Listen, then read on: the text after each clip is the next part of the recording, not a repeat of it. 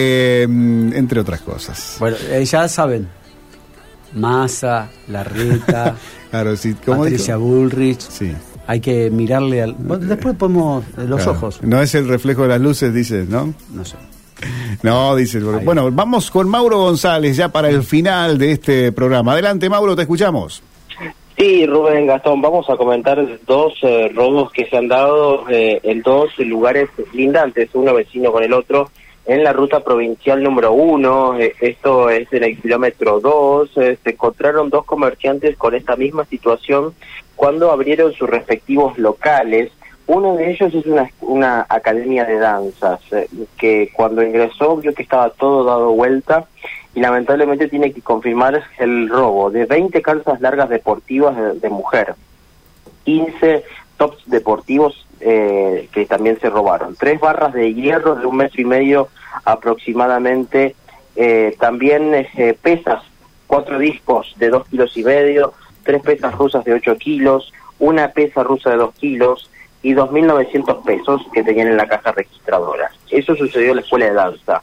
Después, eh, en el otro local, eh, que es un local de, en este caso, que, que tiene venta de, de, de motos, se llevaron dos notebooks.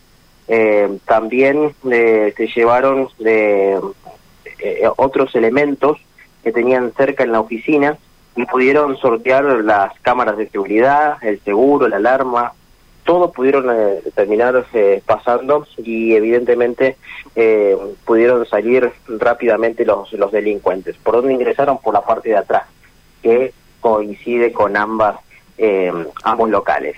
Vamos a escuchar la palabra de Cecilia, eh, ella es eh, la quien maneja la escuela de danza que comentaba lo siguiente. Hola, ¿cómo estás? Buenas tardes. Eh, mira, te comento lo que sucedió a Omar. Hoy a la mañana, siete y media, voy a ingresar al estudio para dar Pilates Reformer, como todas las mañanas. Y mm, antes de ingresar veo que del lado de la vidriera se ven todos papeles tirados y bueno, cuando lo vi supuse que, que habían ingresado. Eh, cuando voy a colocar la llave veo que la llave estaba, o sea que se podía abrir bien la puerta, por ende no ingresaron ahí, no ingresaron por ese lado, lo llamé a mi vecino, al colo que está al lado mío, eh, y le pedí por favor si me podía ayudar a, entrar porque no me animaba. Eh, él vino conmigo y bueno, ahí nos dimos cuenta que estaba todo tirado, eh, habían roto cosas. Eh, yo tengo eh, tres salones, uno de danza, uno de entrenamiento y uno de pilates. En el de pilates estaba todo revuelto. Eh, buscaban básicamente plata, porque otra cosa no se podían llevar. En el salón de entrenamiento, toda la parte de secretaría estaba dada vuelta también, todo tirado. Habían roto algunas cosas, nos llevaron plata que teníamos en la caja de cambio.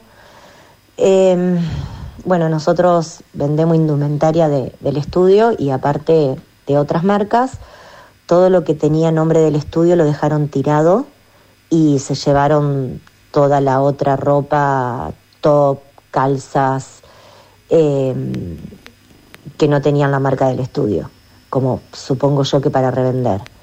Eh, en la parte de, danzas también dieron vuelta todo. Eh, nosotros tenemos un entrepiso, en ese entrepiso tenemos una heladera que la enchufaron no sé para qué.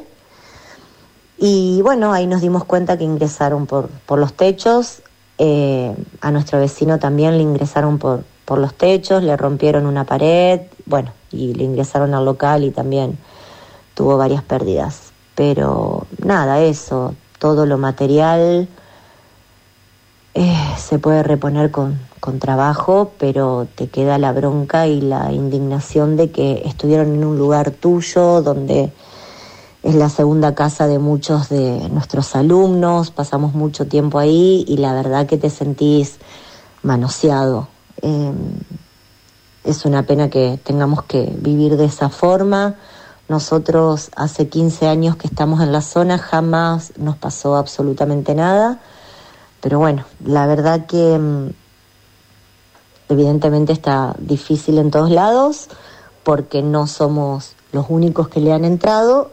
Eh, a chicas de enfrente que tienen locales de ropa también, bueno, mucha gente se va comunicando, eh, se solidariza con uno y te van contando.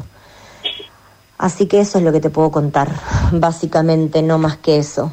Bien, Acá Mauro. sí le escuchábamos a, a Cecilia que comentaba de esta triste situación que le ha tocado atravesar estos dos locales, reitero la zona, ruta provincial número uno, kilómetro dos. Gracias por la info, Mauro. Abrazo. Un abrazo.